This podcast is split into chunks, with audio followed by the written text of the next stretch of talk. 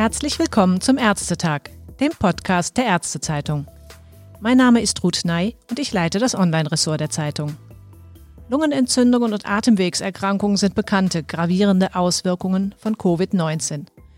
Doch das Virus macht auch vor dem zentralen Nervensystem keinen Halt und kann dadurch zu einem Schlaganfall führen.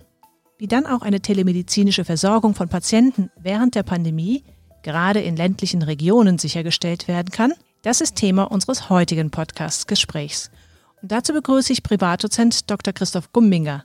Er ist Sprecher der Kommission Telemedizinische Schlaganfallversorgung, der DSG, Koordinator FAST Teleneurologie-Netzwerke und er ist auch Leiter der Stroke Unit am Universitätsklinikum Heidelberg. Hallo, Herr Dr. Gummiger, ich begrüße Sie ganz herzlich am Telefon. Guten Tag, Frau Ney, äh, guten Tag auch an die Zuhörer. Dr. Gumminger, wenn es um Schlaganfallversorgung geht im ländlichen Bereich, wie steht es denn da eigentlich aktuell um diese Versorgungssituation? Das wichtigste Rückgrat der Schlaganfallversorgung in Deutschland sind sicherlich die neurologischen ähm, Stroke Units. Es gibt in, äh, Deutschland über 300 neurologische Stroke Units.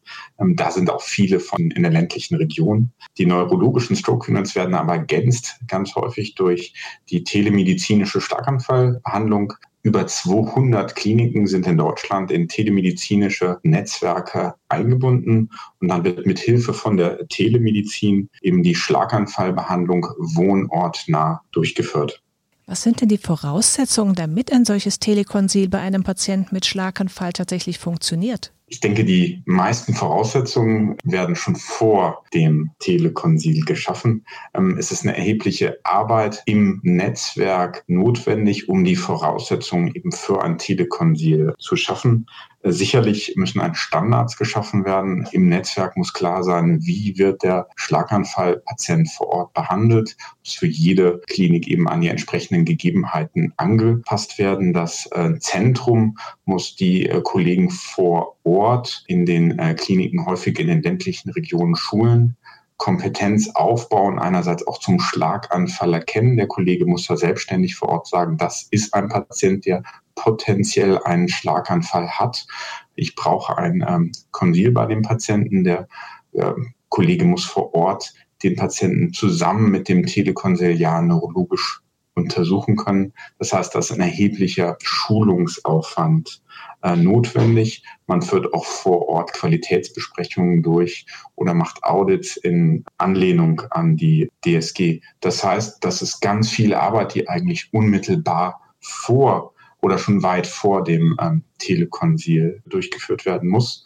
Äh, unmittelbar selbst. Das Telekonsil ist gar nicht so technisch aufwendig. Man braucht eben eine gute Audio-Video-Verbindung. Man muss die Kamera aus dem Zentrum fernsteuern können, so dass auch schwierigere Untersuchungen, wie zum Beispiel die Untersuchung der Augenbewegung, gut möglich sind.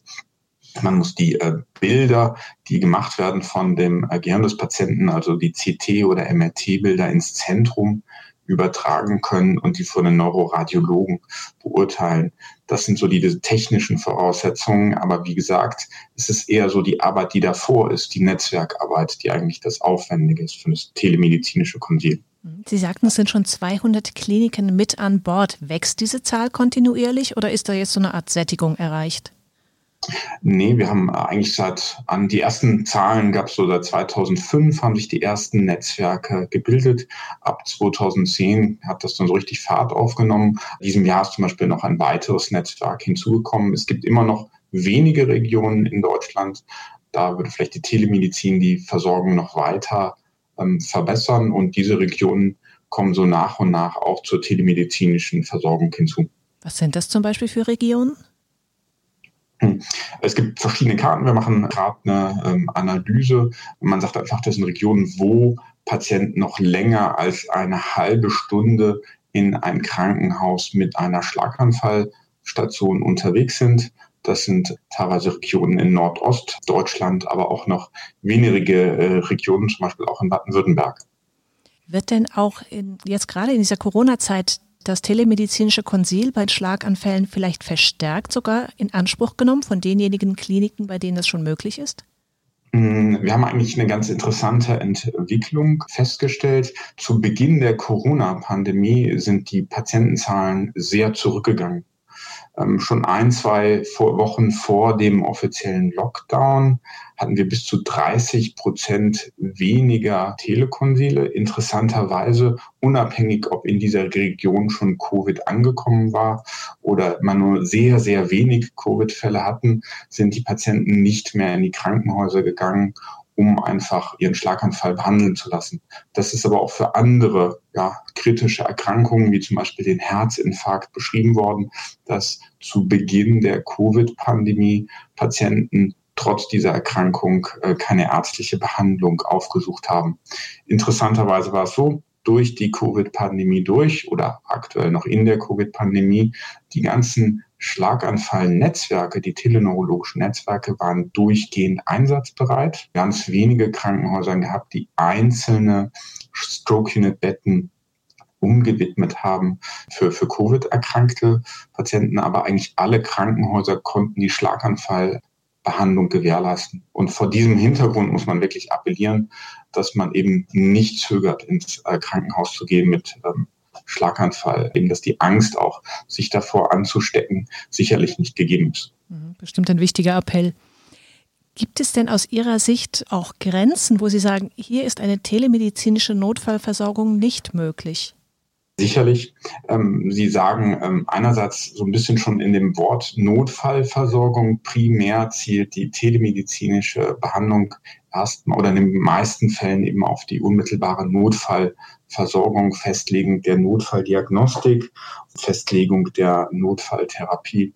Sicherlich, was auch noch ein Aspekt ist, naja, eine Grenze davon eben ohne eben ein Konzept dahinter, ein Gesamtbehandlungskonzept, macht eine Notfallversorgung sicherlich keinen Sinn. Man braucht eben auch noch den Neurologen am Ort, der im Verlauf die Patienten sieht, um die Differentialdiagnostik durchzuführen, eine etiologische Abklärung bei Schlaganfallpatienten durchzuführen. Ich glaube, reine Notfalldiagnostik, dass man sagt, man macht nur ein Konsil und hat kein Gesamtbehandlungskonzept, dahinter ist sicherlich nicht der richtige Weg.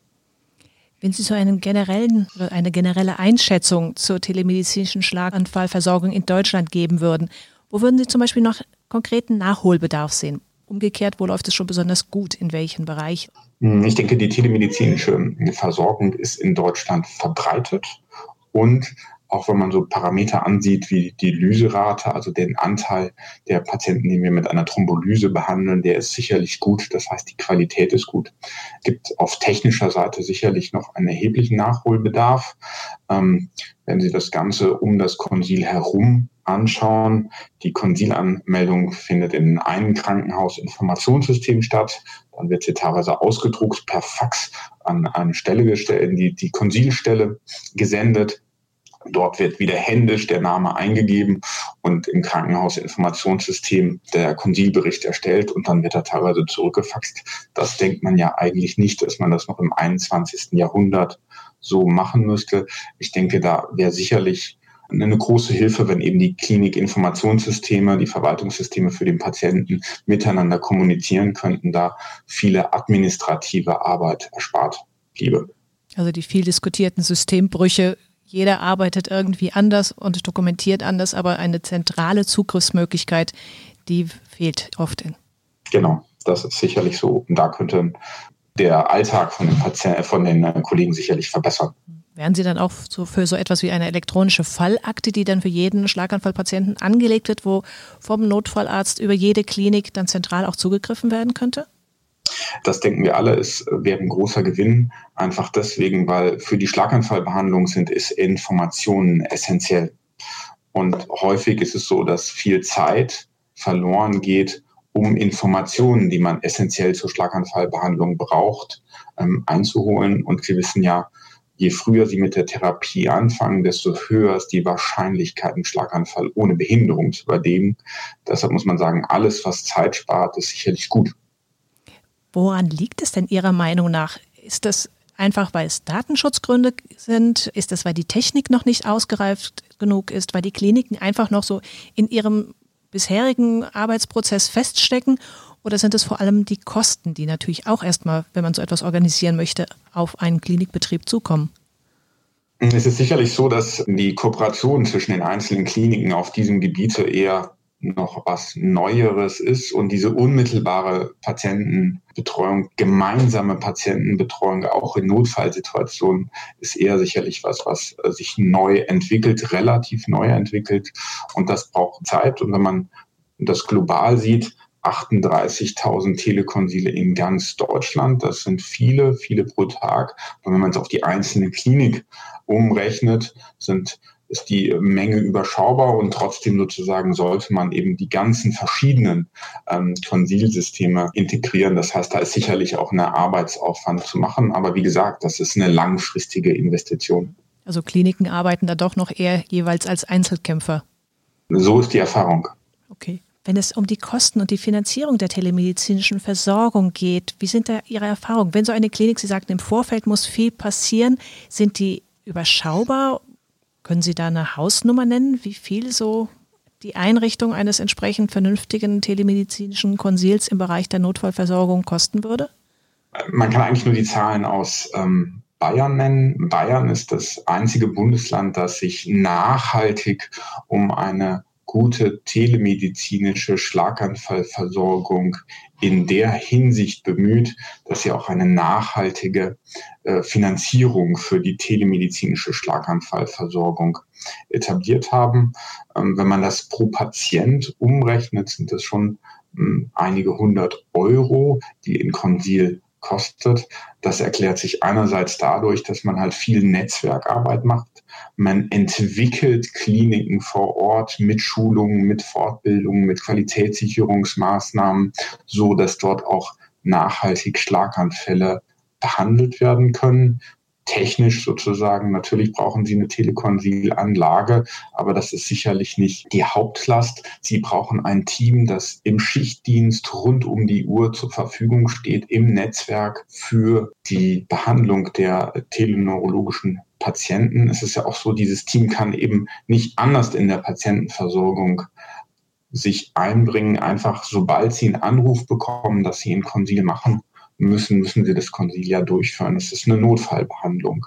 Das heißt, sie brauchen an einer großen Klinik nochmal ein eigenes Team für die Teleneurologie. Deshalb ist das jetzt keine sozusagen besonders, keine Therapieform, die besonders billig ist. Aber es ist sicherlich so, sie macht sich ja bezahlt.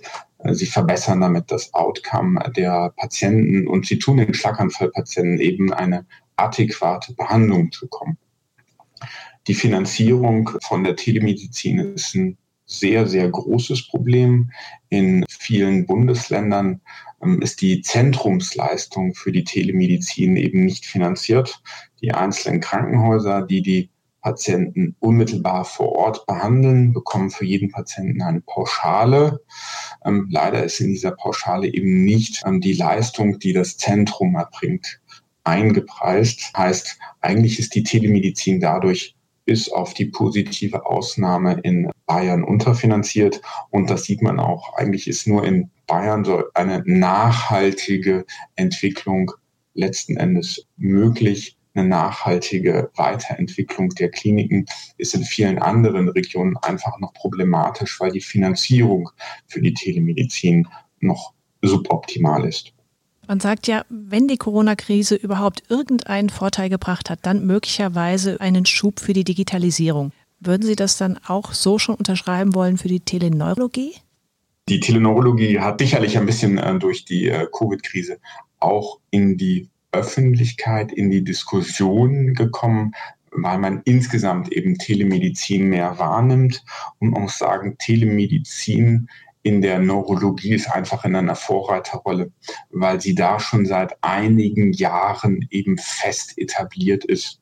Ich finde es aber sehr positiv, dass durch die Covid-Krise eben in verschiedenen Bereichen bewusst geworden ist, dass man Telemedizin zum Nutzen der Patienten einsetzen kann. Und ich denke, dass sich vielleicht daraus auch ein kleiner Schub für die Telemedizin, auch für die Teleneurologie entwickelt. Vielen Dank für dieses Gespräch. Danke Ihnen, Dr. Gumbinger. Ich danke Ihnen.